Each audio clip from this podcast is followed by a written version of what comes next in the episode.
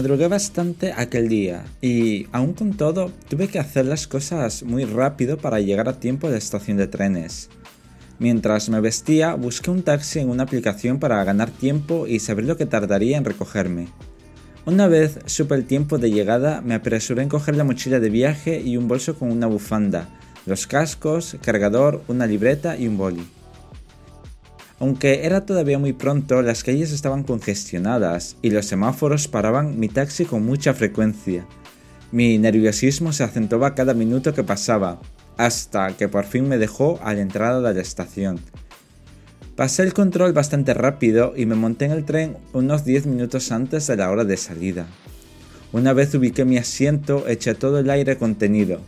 No había perdido el primer tren con destino a la capital y podía seguir con mi plan perfecto que consistía en dormir una hora y media, más o menos, y luego ir al coche cafetería a desayunar o solo tomarme un café indispensable para afrontar la mañana. Esa era la idea principal. Sin embargo, el sueño pudo mucho más. Desperté media hora antes del final del recorrido y me puse a buscar el horario de los trenes de cercanías para llegar a una de las muchas universidades en Madrid. En ese momento me di cuenta que ya no iba a desayunar, no me daba tiempo.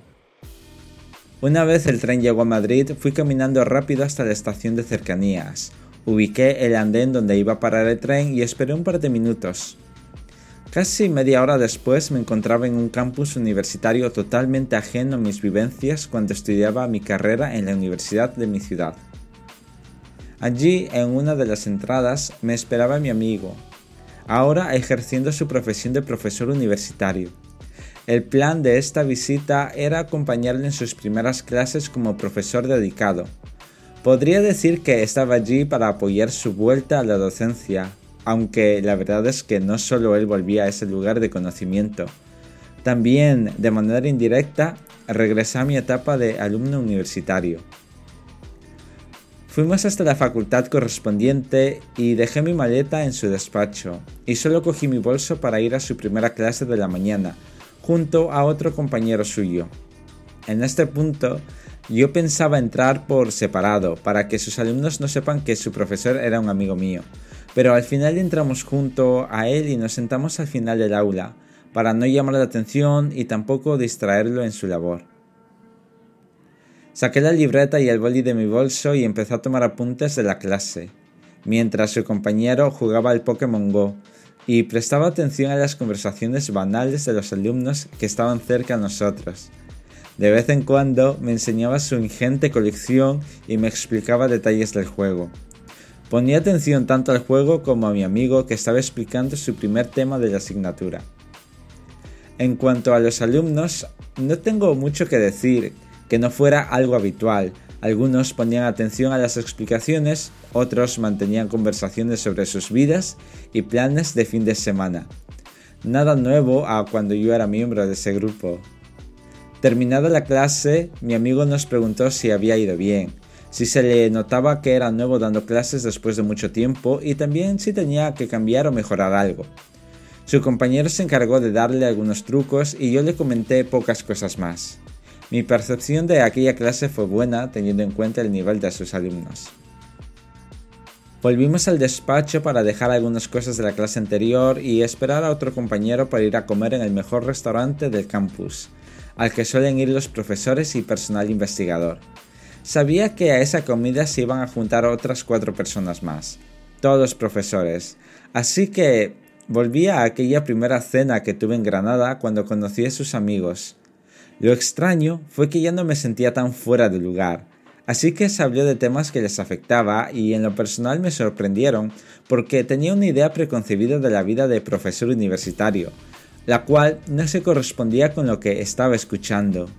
De vez en cuando es bueno desmitificar ciertas profesiones y verlas como un trabajo más, con sus problemas, agendas, reuniones, clases, seminarios, enseñanza, falta de tiempo, fechas límites, etc.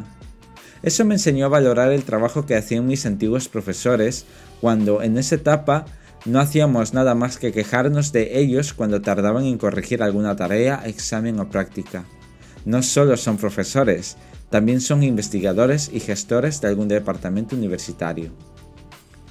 Esa comida me gustó bastante por todos esos detalles y por los platos en sí mismo.